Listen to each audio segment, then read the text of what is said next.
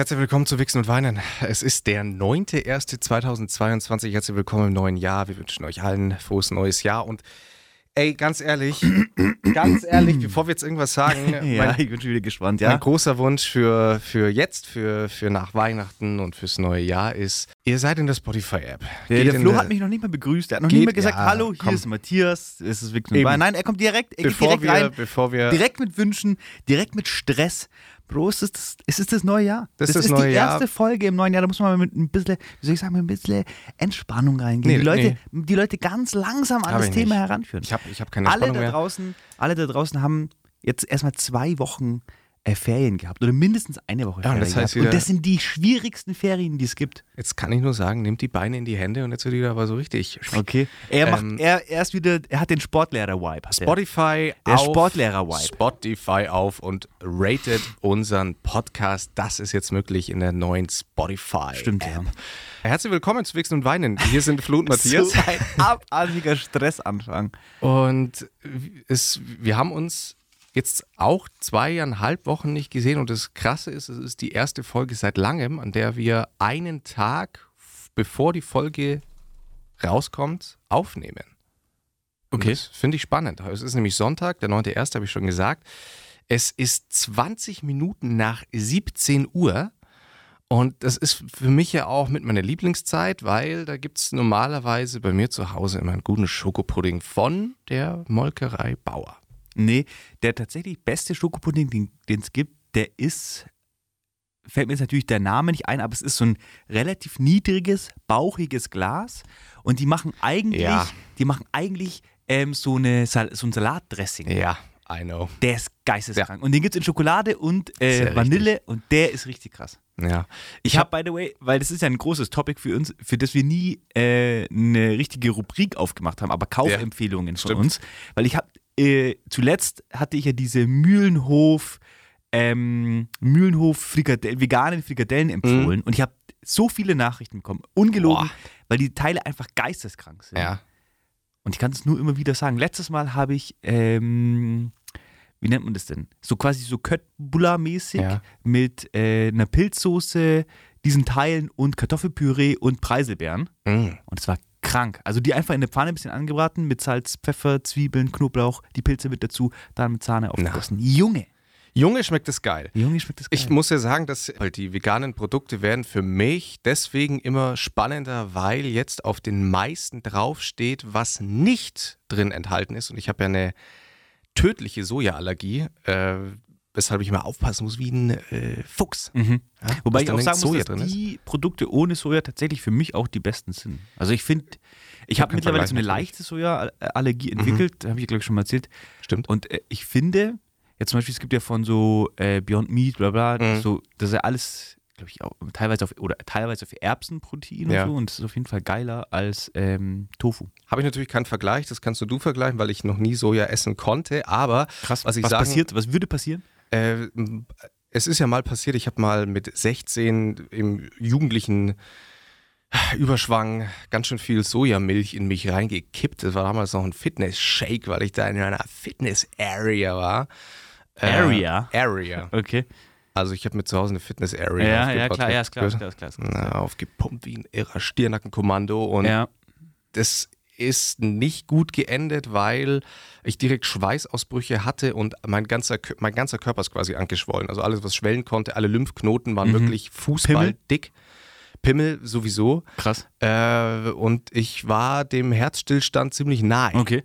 Mm, Also und da habe ich dann auch erfahren, ah ja, ich habe eine Sojaallergie. Und seitdem dann nicht mehr, Gott sei Dank. Und jetzt steht eben auf ganz vielen, das ist mir jetzt aufgefallen, diese, also vergangene Woche im Kühlregal bei veganem Frischkäse, Käse und so weiter steht dann immer vorne ganz groß drauf, frei von.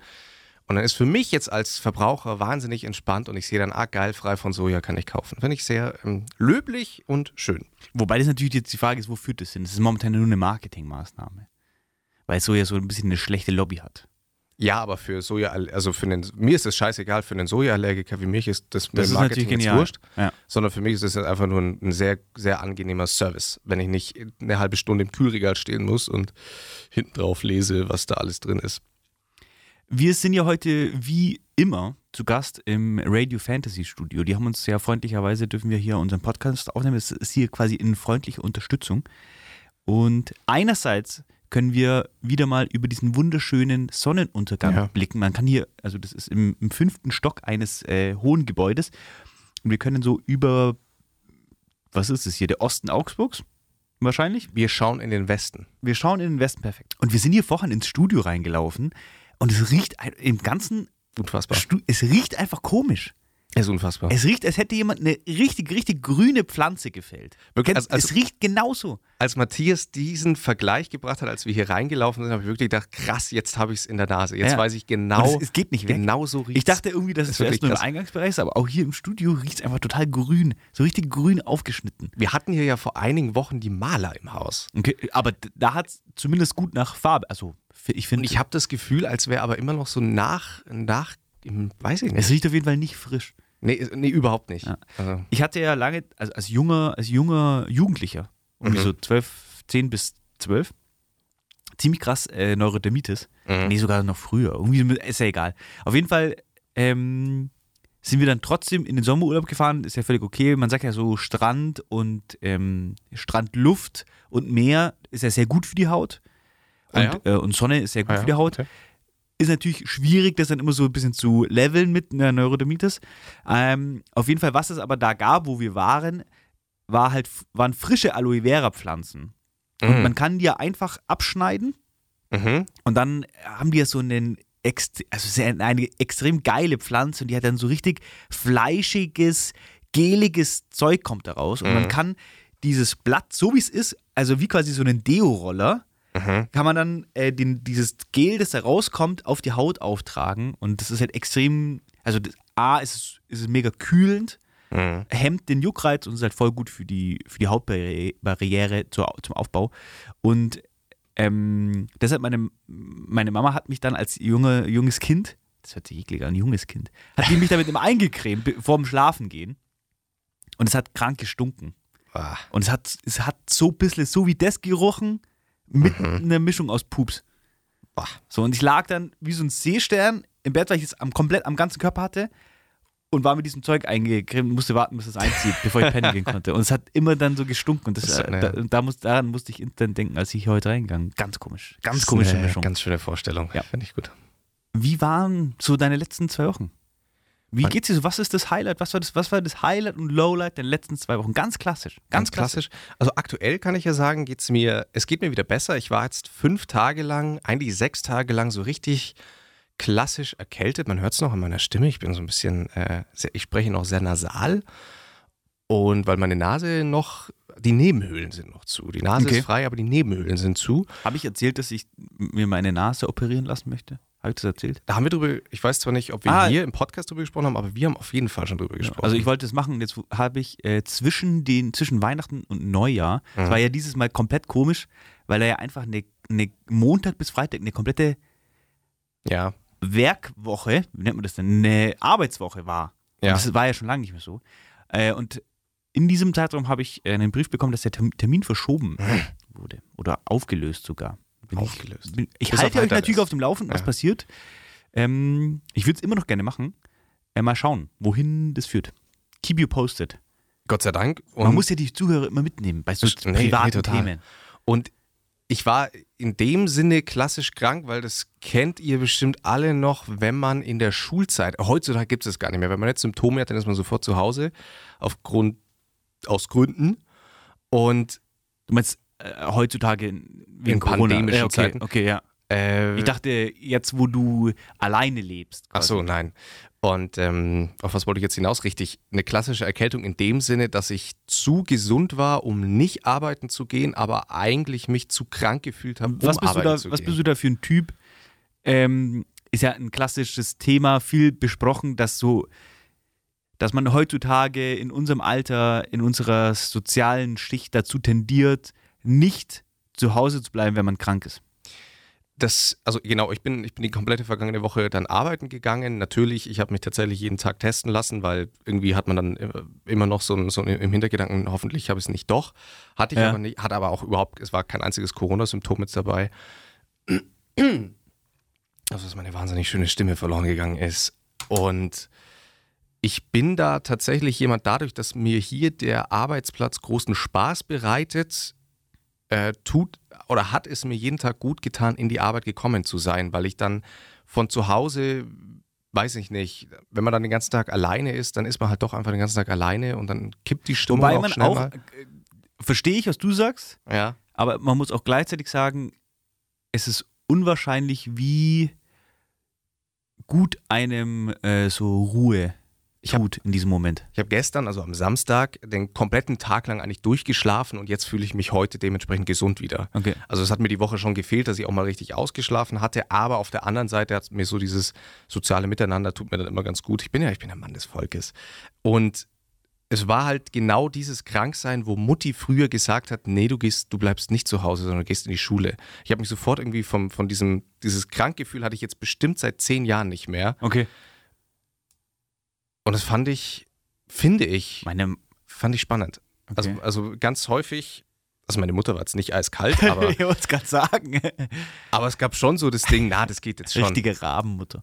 Wobei ja Ganz Rabenmütter Grüße. ganz tolle Mütter sind, muss ich auch sagen an der Stelle. Ist das so? Es ist so. Also in der Tierwelt, Raben sind mit die besten Mütter, glaube ich sogar. Tatsache. Tatsache. Woher kommt dann dieses Sprichwort?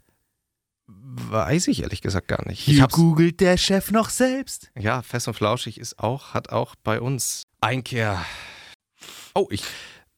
Jetzt, weil ich gerade hier Google aufmache, die letzte Webseite, die ich offen habe, ist Farbe des Jahres, ganz neuer Ton. Die Pantone-Farbe des Jahres heißt Very Perry. Sie ist sehr lila, klingt ein wenig seltsam und passt perfekt in die Zeit. Was? Hast du das Lila? Very Perry ist die Farbe des Jahres geworden. Okay. Ja, kann gut sein. Google jetzt sind Rabenschlechte Mütter. also, wie lässt sich. Okay, äh, die Quelle ist jetzt. Mal gucken, was ist meine Quelle? Geo, Geolino. Okay. Hatte, hatte, hatte ich, glaube ich, sogar als Kind mal ein Abo. Ich auch. Ein Jahr lang, weil ich, Ich dachte, ich lese sowas, habe es aber nicht gelesen. Ich habe es immer gelesen. Ich habe es nur krank. gesammelt. Ja. Nur halt durchgeblättert. Äh, das ist jetzt meine Quelle. Wie lässt sich der Begriff Rabenmutter erklären? Bei den Raben verlassen die Jungtiere recht früh das Nest. Die kleinen Vögel sind zu diesem Zeitpunkt noch nicht selbstständig, können kaum fliegen und sitzen aufgeplustert auf dem Boden oder auf einem Ast. Es scheint so, als wären sie von ihren Eltern ausgesetzt worden oder als seien sie aus dem Nest gefallen. Wer die Tiere genauer beobachtet, stellt jedoch fest, dass sie keinesfalls hilflos sind, sondern weiterhin von ihren Eltern versorgt werden. Man tut den Vögeln mit dem Begriff Rabenmutter also Unrecht. Die Redewendung hält sich jedoch hartnäckig, vielleicht auch, weil sie so hervorragend zu dem sonst eher düsteren Image der Rabenvögel passt. Allein, allein, weil wir jetzt äh, ein paar Sekunden deiner Radio, deiner originalen Radiostimme Das war nicht äh, meine bekommen, Radiostimme. bekommen konnten. Das war Ähm. meine Flo, Lehrer Flo liest den Kindern was vor. Ja, fand ich sehr gut. Äh, Genau, also ich würde mal als mein Lowlight, als mein Lowlight der letzten Jetzt zwei nochmal. Wochen. Jetzt nochmal. Als mein Lowlight der letzten zwei Okay, Wochen bezeichne okay. ich also diese Erkältung. Okay. Highlights gab es viele. Ich meine, Ähm, da war ja auch einiges dazwischen. Es war Weihnachten dazwischen, es war Neujahr dazwischen. Da geht ja einiges. Da geht einiges. Weihnachten war tatsächlich sehr schön, einfach auch, weil also meine Familie inzwischen ja sehr zerstreut in Deutschland wohnt äh, Ja. und an, an dem Tag irgendwie alle mal zusammengefunden haben. Das war, war natürlich ein Highlight. Silvester war schön. Also alles war eigentlich, eigentlich waren die letzten, ich würde die letzten zwei Wochen, wenn ich jetzt nicht krank gewesen wäre, insgesamt unter ein Highlight-Label packen. Matthias, was war dein Highlight-Lowlight? Mein Highlight in Lowlight, ich muss sagen, ich finde ja diese, diese Ferien, ich habe das ja eingangs schon gesagt, das sind sehr spezielle Ferien, weil man hat zwar frei, aber Ja. es sind immer so viele Termine und so viel Zeug da dazwischen, dass man immer so, es ist auf eine, so eine gewisse Art und Weise anstrengend. Mhm. Und ich hatte ja vor dem Jahreswechsel schon erzählt, dass ich so ein bisschen Urlaub brauche. Und deswegen haben wir uns zwei Wochen genommen und das war wirklich perfekt. Also nach dieser ersten Woche mit, mit Weihnachten und Neujahr, dann nochmal diese komplette Woche Ruhe. Wo, also ich habe mir nichts, ich, wir haben auf dem Weg hierher, hat der Flo mich schon gefragt, ob ich wirklich entspannt habe oder ob ich die Zeit genutzt habe, um irgendwie aufzuarbeiten. Und das sehe ich ja als Fehler an. Mhm. Also das ist das, was ich vorhin meinte. Ruhe zu nutzen, als um sich wirklich zu regenerieren, ist ja sehr himmlisch. Das ist Deswegen richtig. war ich war nur äh, dreimal im Büro in der gesamten Zeit und das finde ich so ein guter Schnitt. Ähm, und das war einfach, glaube ich, so insgesamt mein Highlight. Einfach so komplett zu entspannen und ähm, Es ist immer schön. Alle meine Freunde waren da, die ja mittlerweile irgendwie überall auf der Welt äh, wohnen und arbeiten und die kommen dann aber immer wieder zurück und die haben alle zusammen gegessen regelmäßig. Eigentlich fast jeden Abend zusammen gegessen, äh, waren spazieren, haben Sachen gemacht. Wir waren, das ist ja so ein bisschen eine Tradition bei uns, dass wir immer zum Jahreswechsel einmal alle zusammen an Eibsee fahren. Mhm. Das war jetzt dieses Mal zum fünften oder sechsten Mal, wo wir das machen hintereinander. Und ich meine, der Eibsee an sich ist äh, ein Naturspektakel. Ja. Mittlerweile kennt man das ja, aber allein die Tatsache, dass wir zusammen, wir haben ein großes Auto Ja. genommen, wo wir alle reinpassen, sind alle zusammen dahin gefahren, sind alle zusammen da einmal drum gewandert, waren dann danach alle zusammen in einem Restaurant, haben da lecker gegessen und sind dann wieder heimgefahren. Das war einfach, war richtig schön. So stelle ich mir ja, das ist ja das schöne Leben. Und das war mein Highlight. Mein Lowlight, muss ich sagen, war, dass ich ab und zu immer noch so ein bisschen getrieben war von der Arbeit. Also ich konnte teilweise nicht so richtig abschalten. Ja. Aber auch das hat sich äh, gegessen. Ich muss eine Sache sagen, über die habe ich mich äh, sehr gefreut. Ich habe von meinen Eltern, äh, ich und mein Bruder haben von unseren Eltern eine ähm, Drehscheibe äh, geschenkt bekommen. Eine elektrische Drehscheibe, ein, ein Pottery Wheel, wie man es nennt. Also quasi Ah. eine Töpfer, Töpferdrehscheibe. Wie bei äh, The Dance Dance Day. Ja, exakt, genau. Geil. Dingsy Dongsy. Dingsy Dongsy. Ja, genau. Genau so ein Teil, also Geil. wo man quasi dann, man hat eine Scheibe, Mhm. einen, einen runden Teller, der wird elektrisch betrieben mit einem Fußpedal, kannst du die Geschwindigkeit regulieren und dann haust du da ein Stück Ton drauf und dann kann man da ein, ähm, ein, einen, ein Produkt formen. Und ich, ich habe da vor längerem mal einen Kurs gemacht, um zu checken, wie das geht, weil es ja richtig, also das ist ja ein Thema, mit dem ich schon, mich schon sehr lange beschäftige. Wir haben Mhm. mit OBS auch so eine Reihe an Keramikprodukten rausgebracht vor zwei Monaten, einen Monat. Und das ist jetzt wieder, also es ist nochmal ein Schritt in nochmal so eine professionellere Richtung und ist richtig geil. Ja. Und ich habe ähm, in den Ferien jetzt, in, ich sag mal Ferien, im Urlaub jetzt ähm, da wieder angefangen, mich da reinzufuchsen und es ist crazy kompliziert und es hat einen krassen Frustfaktor, weil kennst du das, wenn man Sachen macht und die werden zwar nicht geil, Mhm. aber du hast trotzdem ein Ergebnis, das dir zeigt, dass, es, dass du einen Fortschritt machst. Ja. Und das gibt's da nicht. Also für Scheiße. mich nicht. Zumindest am Anfang. Du machst es und ich war da jetzt keine Ahnung, mehrere Tage da, habe mehrere Stunden an diesem Teil gesessen und da ist nie was Zufriedenstellendes rausgekommen. Und es ist krass, aber ist okay. Da sind wir ja alle gespannt, was da noch für, ähm, weiß gar nicht, in welchem Film das ist, aber da wird natürlich dann nur Humbug. Ich glaube, das ist die nackte Kanone tatsächlich schon wieder. Ein Film, zu dem ich ja ständig Bezüge Es gibt auch auf. Instagram krank viel Content in diese Richtung. Mhm. Äh, und die sind alle immer oben ohne und crazy trainiert. Und da denke ich mir, ja, Ah, Social Media ist schon echt. ist ein Ding für sich auf jeden Fall. Ich habe mir, apropos Social Media, ich habe mir mh, in den Ferien, ich ziehe das jetzt durch. Ich ziehe das jetzt durch. Ich habe mir in den Ja, Ferien, definitiv sind die Ferien. ja, das sind die Ferien, ich habe mir da, weil ich auf Instagram Werbung bekommen habe, die Discounter angeschaut. ja Auf Amazon Prime. sehr Stromberg-esk. Sehr Stromberg-esk.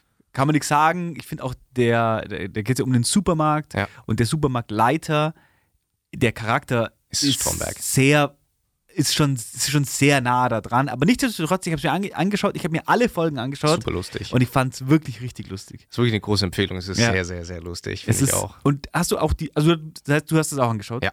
Und äh, was mir sehr gut gefallen hat, äh, was mir ja immer richtig taugt, ist ähm, diese erste Staffel hat zehn Folgen, wobei die letzte Folge ein Making-of Schrägstrich Behind the Scenes ist. Ja. Und das hat mir richtig getaugt. Und es hat für mich dieser ganzen Serie nochmal so einen ganz neuen Vibe gegeben, als sich da dann herausgestellt hat, wer das gemacht hat, unter was für Umständen, wie das alles abgelaufen ist und so. Das hat mir richtig getaugt. Und deswegen ist es für mich auf jeden Fall eine Empfehlung. War zu Zeiten von DVDs fast schon, oder zumindest in meinen Hab Kreisen immer normal, angeschaut. genau, Ja. dass man sich immer diese, diese Bo das Bonusmaterial reingezogen Habe hat. ich mir immer angeschaut, fand ich immer richtig geil. Genau, hat immer irgendwie so ein, man hat das Gefühl gehabt, man bekommt richtig Zugang auch zu den SchauspielerInnen Ja. teilweise und Ja. hat so ein richtiges, ja, ne- eine Beziehung fast schon zu denen aufgebaut durch dieses sehr menschliche, was dann da vorkommt und dass da auch mal geflucht und gelacht und Ja, und was ich da auch dazu wird. sagen muss, ist, ähm, ich bin ja, mich interessiert Film. Aber jetzt nicht insofern, dass ich sage, ich bin da so ein Cineast, mhm. der so differenzieren kann, oh, schau dir das an und die Message Mhm. und das, bla, bla, das, das ist für mich zweitrangig, also zweitrangig in Anführungszeichen. Was mich crazy flasht, sind, das, was dieses, dieser gigantische organisatorische Aufwand, der hinter so einem Film steckt. Und deswegen, ich schaue Total. mir voll gern ähm, so Making-ofs an von Filmen, wo die so richtig zeigen, was das für ein Aufwand war, was das Ja. bedeutet. Ähm, es gibt von ähm, Der Hobbit, gibt es Ja. auf YouTube ein ziemlich umfangreiches äh, Dokumentation über diese ganze über, den, über die Herstellung dieses Films, was das bedeutet hat, wie viele, wie viele unendlich viele Trucks, LKW-Trucks an Equipment das waren, das die da durch, durch die Gegend gefahren haben, Ja. was es bedeutet hat, wie viel Kilometer Kabel die verwendet haben. Das wird da alles so aufgelistet und was das da bedeutet, was die für ein Catering-Aufwand. Das fand ich so geil und das würde ich auf jeden Fall auch empfehlen. Was ich empfehlen kann, was ich angeschaut habe, ist jetzt ganz neu, ist von äh, die Reunion von Harry Potter. Eine Tatsache? Ich, ich weiß jetzt leider nicht mehr, es hat einen Titel, glaube ich sogar. Also es wurde ja groß auf Social Media beworben. Richtig. Und ich habe ich es noch nicht angeschaut und ich habe mich die ganze Zeit gefragt, ob das cool sein kann. ist produziert worden von oder organisiert worden von HBO Max. Äh, aktuell kann man es, glaube ich, nur anschauen ähm, auf Sky, da habe auch ich es angeschaut. Und ich finde es auf ganz vielen Ebenen auch wahnsinnig beeindruckend. Und zwar ist das jetzt eine Sache, die euch nicht nur als Harry Potter-Fan abholen wird, sondern tatsächlich auch als, so wie jetzt Matthias das beschreibt, wenn ihr einfach interessiert seid an Film und Serie, weil es doch schon beeindruckend ist, was da Aber hast du das angeschaut? auf Sky Okay. ähm, was da für, ein, für eine unfassbare Organisation dahinter steckt, weil das ja ein, ein jahrzehntelanges Ja, ja. Projekt mehr oder weniger war. Und was ich vor allem beachtlich fand, darum ging es so die erste Viertelstunde und wollte ich tatsächlich auch ansprechen, das Thema, sind die Harry Potter Bücher. Also ich selber, Shame on Me, habe nur die Filme geschaut und den ersten Teil gelesen Hätte ich nicht gedacht. dadurch, dass aber die Filme ich als so gut empfunden habe, habe ich es nie als nötig erachtet empfunden, äh, die, die Bücher noch zu lesen. Und jetzt kriege ich da, glaube ich, auch keinen Zugang mehr zu, sondern schaue mir einfach gerne die Filme an.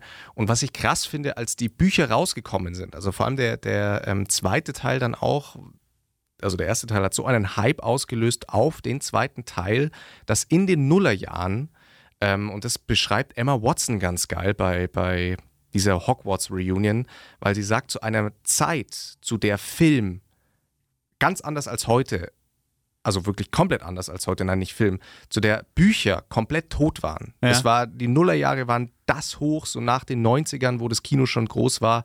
Ähm, alle haben nur noch die Bücher verfilmt, keiner wollte mehr Bücher lesen, alle wollten einfach nur die verfickten Filme sehen.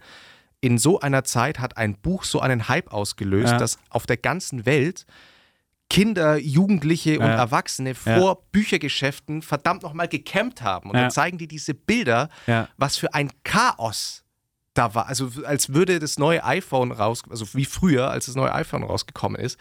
Und das fand ich, und, und wie das Emma Watson beschreibt und man dann quasi im Hintergrund diese Bilder sieht, wo als die Büchergeschäfte aufgesperrt werden und die Leute stürmen wie die Gestörten in die Geschäfte und reißen sich diese Ja. Bücher aus den Händen, habe habe ich mir dann die Frage gestellt, glaubst du, es wird so, so ein Werk in den nächsten, in absehbarer mittelfristig nochmal geben, dass, dass ein Buch es schafft, auch Generationen so zu verbinden, wie es Harry Potter geschafft hat.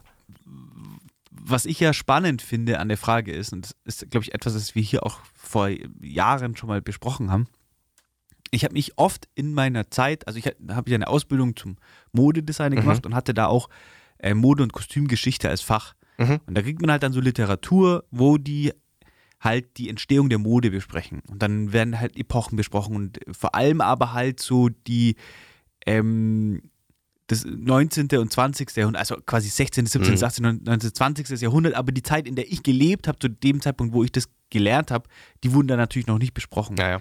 Und ich habe mich, seitdem frage ich mich regelmäßig, wenn ich was vor mir sehe, frage ich mich, ist das etwas, ist es jetzt ein Event, ein, ein Hype, ein Trend, der in der Zukunft Einzug findet in die Geschichtsbücher? Hm. Werden, ist das hier, erlebe ich gerade Ja, ein, ja, so eine Geschichte? Und da, so blicke ich da drauf. Und äh, frage ich mich das immer. Und äh, was du gerade erzählt hast, da muss ich sofort daran denken, zum Beispiel mit Supreme. Ja. Die haben ja auch einen Hype erschaffen, den es noch nie vorher so gegeben hat, in diesem Ausmaß. Und das Krasse ist, glaube ich, wie jetzt, äh, das, der Hype hat ja jetzt ab, ist ein bisschen abgeerbt, das hat sich auch stark verändert, so die ganze Brand, aber ich glaube, das sind so Sachen, oder zum Beispiel momentan, was Balenciaga momentan macht, äh, die, dieser Gang von äh, Demna von Vetements zu Balenciaga und Mhm. wie der Balenciaga umgebaut hat, das sind Sachen, die werden in den Geschichtsbüchern stehen Mhm. und ich bin da jetzt, ich, äh, wir können da live daran partizipieren. Und jetzt zum Beispiel das, was du sagst mit, mit äh, diesen Büchern, als das passiert ist, das habe hab ich jetzt so nie wahrgenommen. Aber das werden Sachen Ja. sein, die in den die Geschichtsbüchern stehen werden. Wenn wir irgendwann mal wird auf die Zeit zurückgeblickt werden und dann wird das da, äh, die werden sagen, keine Ahnung, in 100 Jahren oder so, wird man sagen, diese Reihe von, äh, von J.K. Rowling, Ja, J.K. Rowling.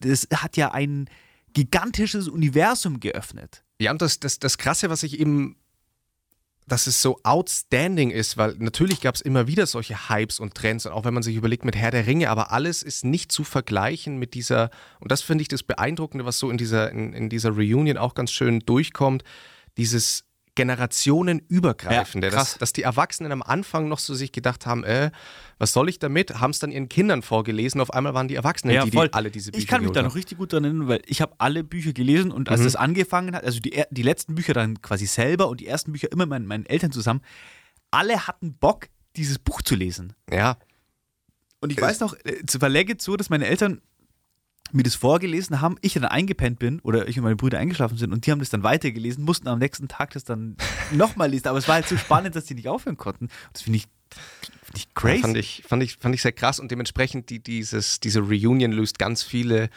irgendwie fast schon vergessene Gefühle, die man so, die in einem schlummern, die es geschafft hat, diese Harry Potter-Welt Ja. Finde ich, ja eh, find ich ja eh krass, da haben wir ja schon drüber geredet. Das ist ja ein bekanntes Phänomen, dass man zu Personen aus einer Serie über diesen Zeitraum so einen krassen Bezug schafft. Mhm. Und wenn die Serie dann vorbei ist, dann denkt man sich, mein bester Freund ist weg oder so. Weißt du, wie ich meine? Ja, Weil man sich so rein krass, ja. fühlt. Und bei denen fand ich das noch viel krasser. So. Ja. Also, weil man hat die über so einen langen Ja. Zeitraum begleitet. Man ist ja mit denen quasi. Mit den, also wir sind mit den geworden. Erwachsenen Ja, ja, genau. geworden. Das ist schon krass. Finde ich crazy. Äh, und, und das ist eben auch das, was, was ganz häufig durchkommt, das am Set, also wenn dann, ähm, es fällt mir kein einziger Schauspielername ein, auch geil, wenn die dann, also wenn Harry, Hermine, Malfoy miteinander quatschen. Daniel Radcliffe. Daddy Radcliffe, Emma Watson und wie sie alle heißen. Wie heißt, der, wie, heißt der, wie heißt denn der Ron-Schauspieler? Fickte Scheiße. weiß ich nicht. und wenn die so erzählen vom Set und auch dann ist der Producer teilweise dabei und dann, und dann reden sie darüber, wie krass es eigentlich ist. Erstens, dass sie da ihre Kindheit verbracht haben und zweitens, was sie alles an, am Set gemacht haben und dass die, da muss wirklich, das war wie Kindergarten. Also da muss es abgegangen sein, eine Lautstärke und nur die Szene, die gerade gedreht wurde, da war Konzentration und drumherum war fast schon die ganze Zeit Kindergeburtstag. Ähm, und wenn die das so erzählen und, und mit einem Strahlen im Gesicht und da völlig Ja, begeistert, sind, das ist sein. echt, Ja.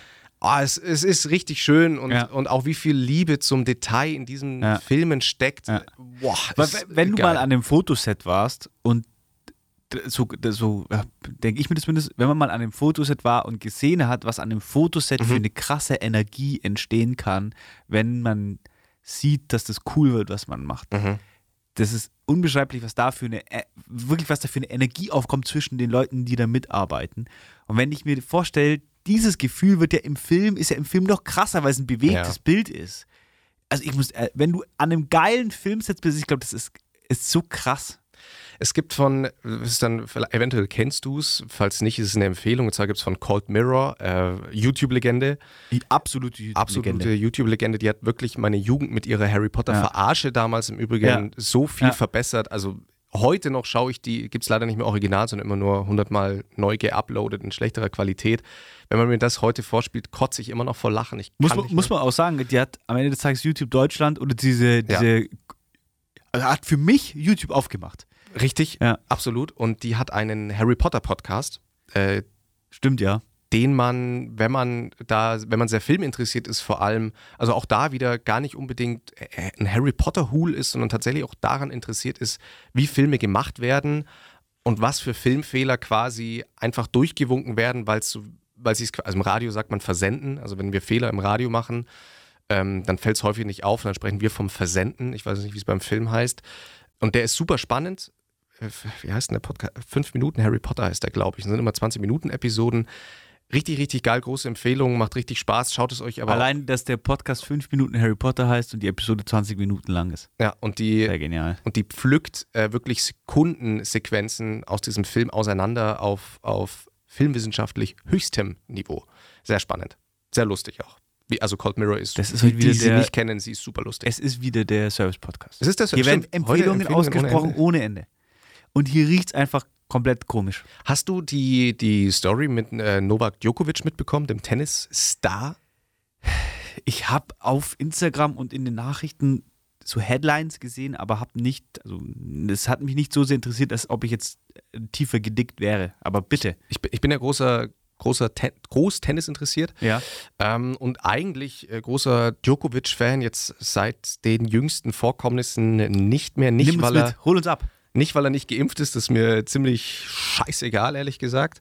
Aber was dabei noch mit rausgekommen ist, was er eigentlich für ein Typ ist, ist schon schwierig. Also eigentlich ist Novak Djokovic äh, immer wieder die Nummer eins der, der Tennisherrenwelt, äh, gewinnt eigentlich regelmäßig große Turniere und ist immer sympathisch aufgefallen, weil er immer für ein Späßle, er war immer für ein Späßle gut auf dem Platz. Okay. Also hat, hat mit Balljungen, wenn zum Beispiel eine Regenpause oder sowas war, hat er sich immer Balljungen geschnappt und da gibt es ganz tolle YouTube-Zusammenschnitte, äh, wie er dann mit denen rumflaxt oder die auch teilweise dann mal verarscht. Und ähm, die haben ja auch ganz strikte Anweisungen, diese Balljungen, vor allem bei Wimbledon äh, ist ja klar, England, da ist so alles ganz streng durchgetaktet. Und das ist dann schon sehr lustig. Und dementsprechend war ich immer großer Fan sowieso, weil er so von der Technik her ähm, mit der feinste Spieler ist, würde ich mich jetzt mal so weit aus dem Fenster lehnen. Okay. Und Was, wo kommt der her? Serbe Okay. und ähm, Kommt der aus einer Tennisfamilie oder wie kann man was ist der, wie ist der, ah, der das Werbe, weiß ich gar nicht, so? aber Boris Becker war mal sein Trainer kurze Zeit. Ja, krass. Das ist tatsächlich ganz geil. Da kommt da jetzt so ein, äh, habe ich gesehen, weil einer der Discounter-Leute Ja. Spielt ja, hat parallel zum Discounter-Release, gab es einen Film, wo er, also von RTL Plus, Mhm. lief auf TV Now über Boris Becker Ah, ja, und er ja. hat da den jungen Boris Becker gespielt. Ja. Hast du das angeschaut? Habe ich mir noch nicht angeschaut. Okay.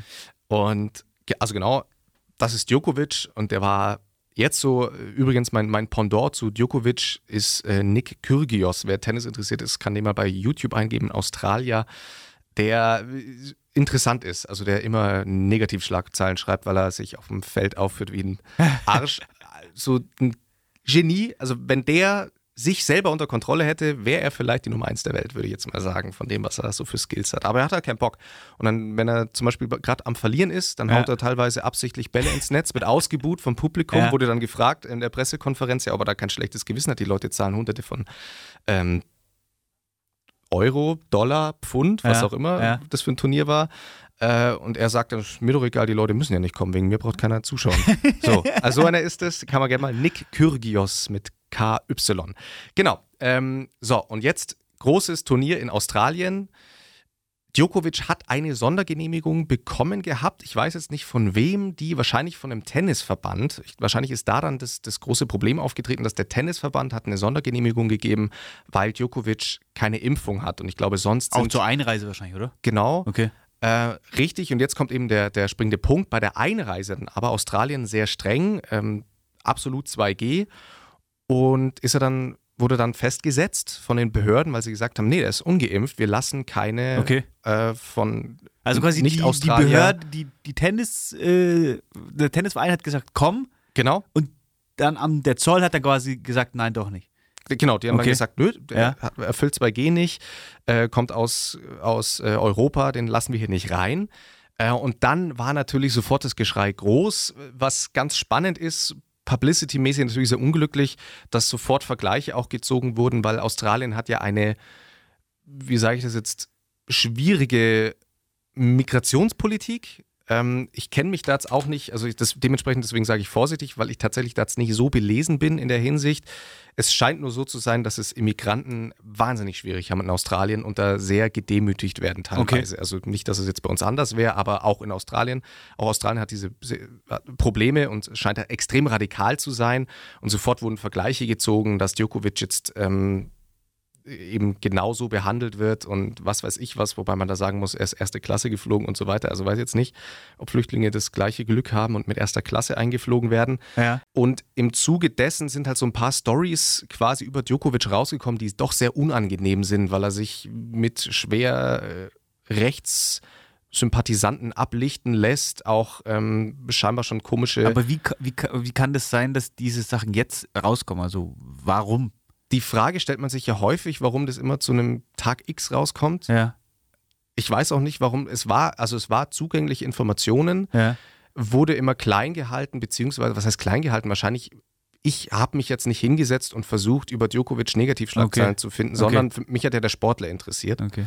äh, und nicht sein, sein Das heißt quasi Politisches der Empfinden. sein, sein, sein Zusammenkommen mit den australischen Zöllen hat das Wasser aufgewirbelt. Richtig. Und dann war natürlich das große Hickhack.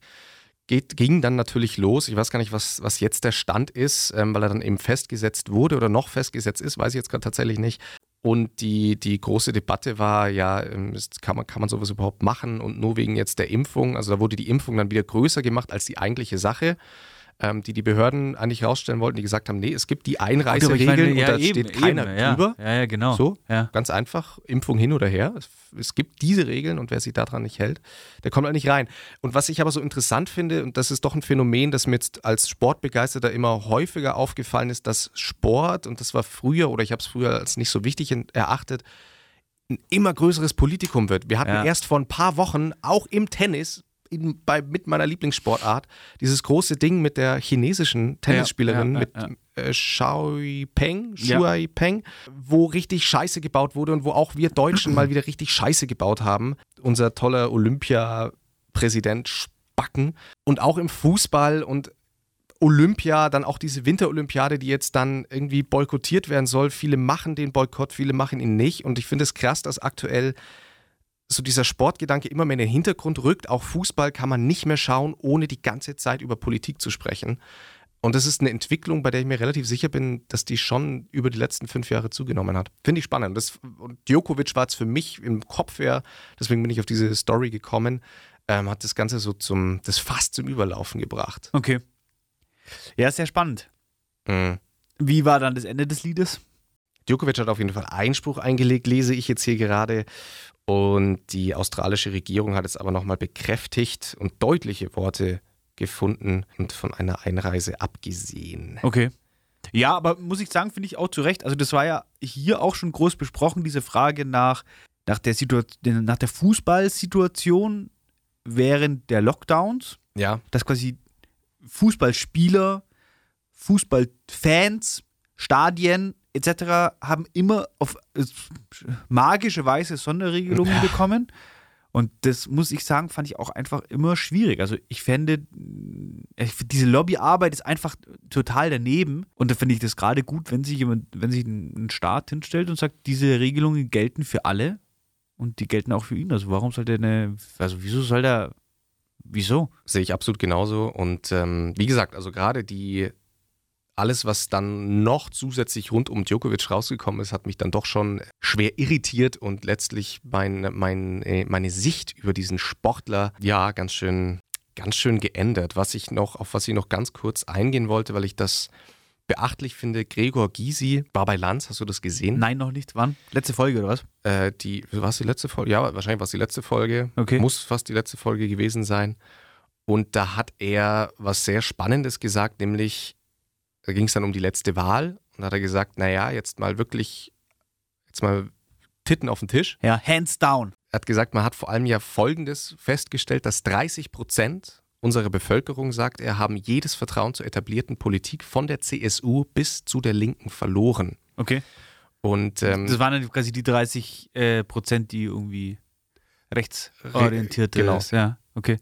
Was er dann eben gesagt hat oder rausgearbeitet hat, ist, dass, dass die Gründe eben darin liegen, dass erstens die, die fehlende gute Kommunikation, dass die, die Sprache der Politik überhaupt nicht mehr die Menschen abholt und dass man halt einfach dieses Ehrlichkeitsproblem hat, dass man den PolitikerInnen irgendwie nicht so richtig glaubt. Und das fand ich deswegen krass, weil immer, immer dann natürlich diese Frage aufploppt, wie kann man dem Ganzen eigentlich entgegenwirken? Und gefühlt steht diese Frage jetzt auch schon seit Jahren. Und wie gesagt, wenn ich, wenn ich da zurückdenke an meine Recherchen, damals für meine Bachelorarbeit, seit Jahrzehnten steht diese Frage im Raum, hey, wie schaffen wir es eigentlich, Politik wieder so zu gestalten, dass sich Menschen abgeholt fühlen? Und das Schockierende ist, dass nichts passiert, aber die andere Seite immer weiter wächst.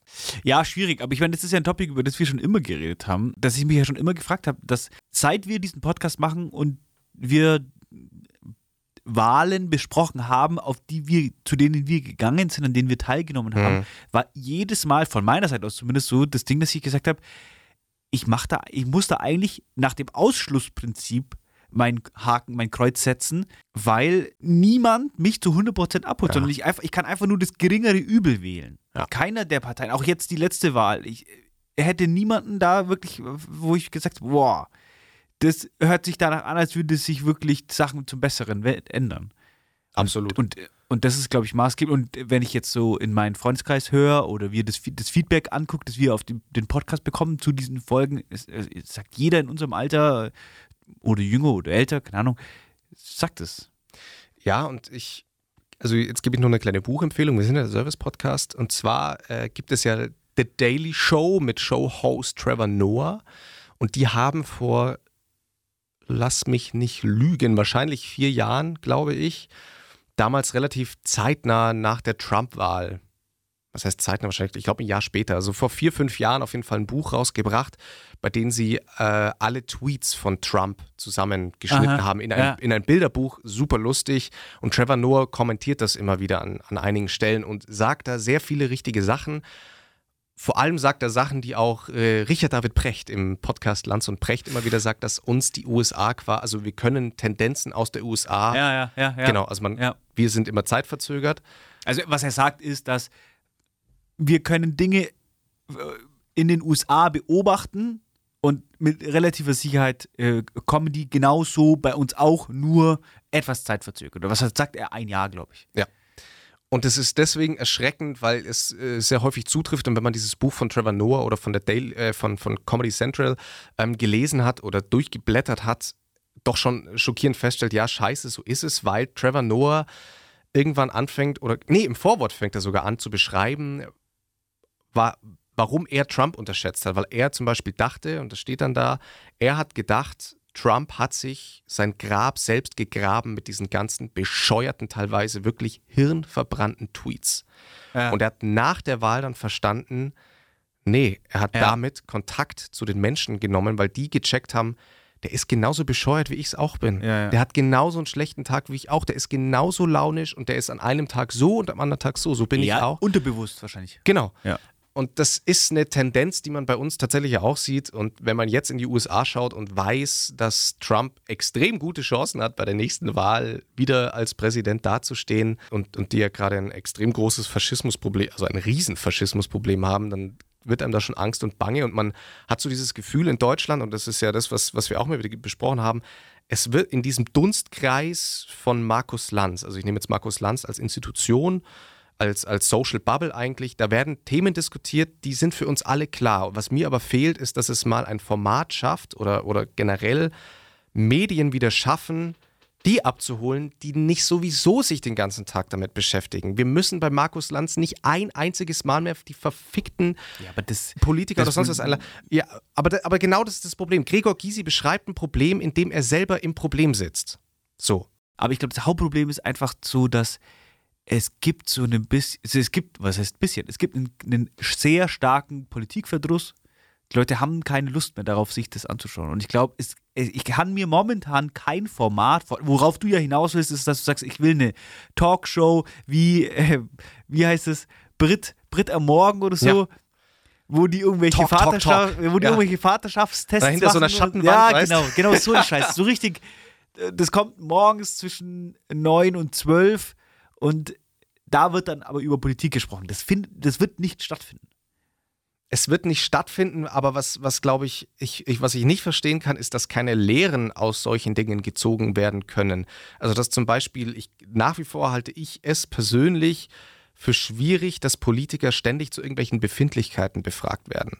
Dass Politiker ständig irgendwelche Gefühle mitteilen sollen, während es nicht deine Aufgabe ist, als Politiker Aha, ja. ein Gefühl zu vermitteln, sondern Fakten auf den Ja. Tisch zu legen. Und Ja. gerade in der Corona-Pandemie ist das, glaube ich, so ein bisschen. Ja, aber das ist ja das, was Kevin Kühnert auch schon mal beschrieben hat, äh, als er im Legende. Gespräch war mit Luisa Neubau, bei, auch bei unserem ganz sehr geschätzten Kollegen Markus, dass Politik halt nicht mehr nur so über Fakten funktioniert, sondern er hat Fakten und er muss auf Basis der Fakten Ja. irgendwelche Gemeinsamkeit, Gemeinsamkeiten finden und irgendwelche Kompromisse schließen und dann so wird Politik gemacht. Und das ist, glaube ich, das Problem, dass die halt wissen, ähm, hier ist, sind die Fakten und ich muss aber jetzt irgendwie die Leute über Gefühle und Gefühlslagen abholen, weil wenn ich denen jetzt morgen wieder sage, hey, wir haben hier dieses 1,5 Grad Ziel, das wir verpassen, es ist schwierig. es Es ist ist, eine abgefuckte Scheiße. es ist vor allem schwierig. Ich habe ja, ich bin ja der kleine Zahlenfuchs und ähm, ich habe in der letzten Folge gesehen, ich glaube, da haben wir auch in den letzten Minuten irgendein Thema angefangen, das eher politischer Natur war. Ja.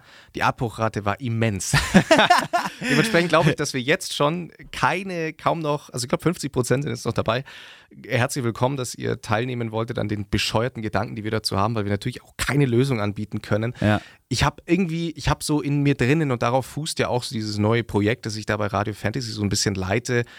Ich habe ja genau diese Vision und zwar diese Themen, die wichtigen Themen, die wichtigen Begrifflichkeiten der Zeit rauszunehmen aus dieser intellektuellen Debatte und einfach unterzubringen in einem, in einem Formatradio, das eigentlich überhaupt nicht dafür zuständig ist. Und wahrscheinlich werde ich das Ding komplett an die Wand fahren, weil keine Ahnung, die Leute dann irgendwie doch kein Interesse dran haben, sowas, sowas äh, zu hören, zu bekommen. Aber ich ähm, weiß nicht, das ist so dieses kleinste Ding, das ich versuche, weil ich irgendwie immer noch die Lösung darin sehe, endlich aufzuhören, solche Themen rauf und runter bei, bei Lanz zu diskutieren, weil das irgendwie am Ende des Ja. Tages. Ich meine, das ist ja das, was wir schon oft, äh, bei uns ist es ja so, wenn wir diese Probleme besprechen, dann ist das Ende immer, dass wir sagen, okay, die Schule oder die Bildung muss nachlegen, äh, Mhm. die ist der Schlüssel zum Erfolg.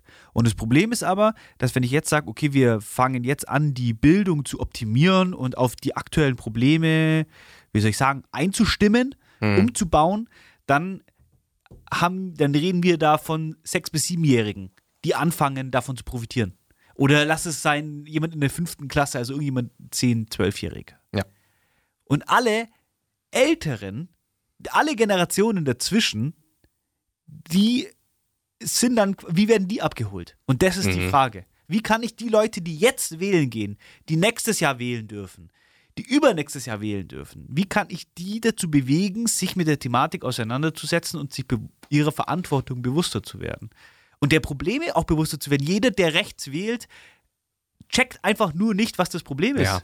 Sondern der ist halt falsch informiert Ja. und äh, falsch sozialisiert. Und wie kann man die Leute wieder zurückholen in die Mitte der Gesellschaft? Dieses Thema Fehlinformation natürlich auch einfach ein, ein leidiges ist und auch da irgendwie keine, noch keine Lösung leider parat ist, weil sich die falschen Insti- Institutionen irgendwie auch falsch aufstellen. Naja, es ist so, man sind wir wieder an dem Punkt, man kann es jetzt gerade irgendwie gefühlt nicht ändern. Wie gesagt, ich mache so diesen Minimalversuch und versuche es so in meinen Kreisen immer durchzudrücken, aber ach ja, Ja, das ist es. Das war's für heute. Hört euch Flo's ähm, Politik Eine Empfehlung, Ja. eine Empfehlung noch zum Schluss, weil du Kevin Kühnert gesagt hast. Und zwar, wer äh, einen Twitter-Account hat, dem empfehle ich, nur der Koch zu folgen.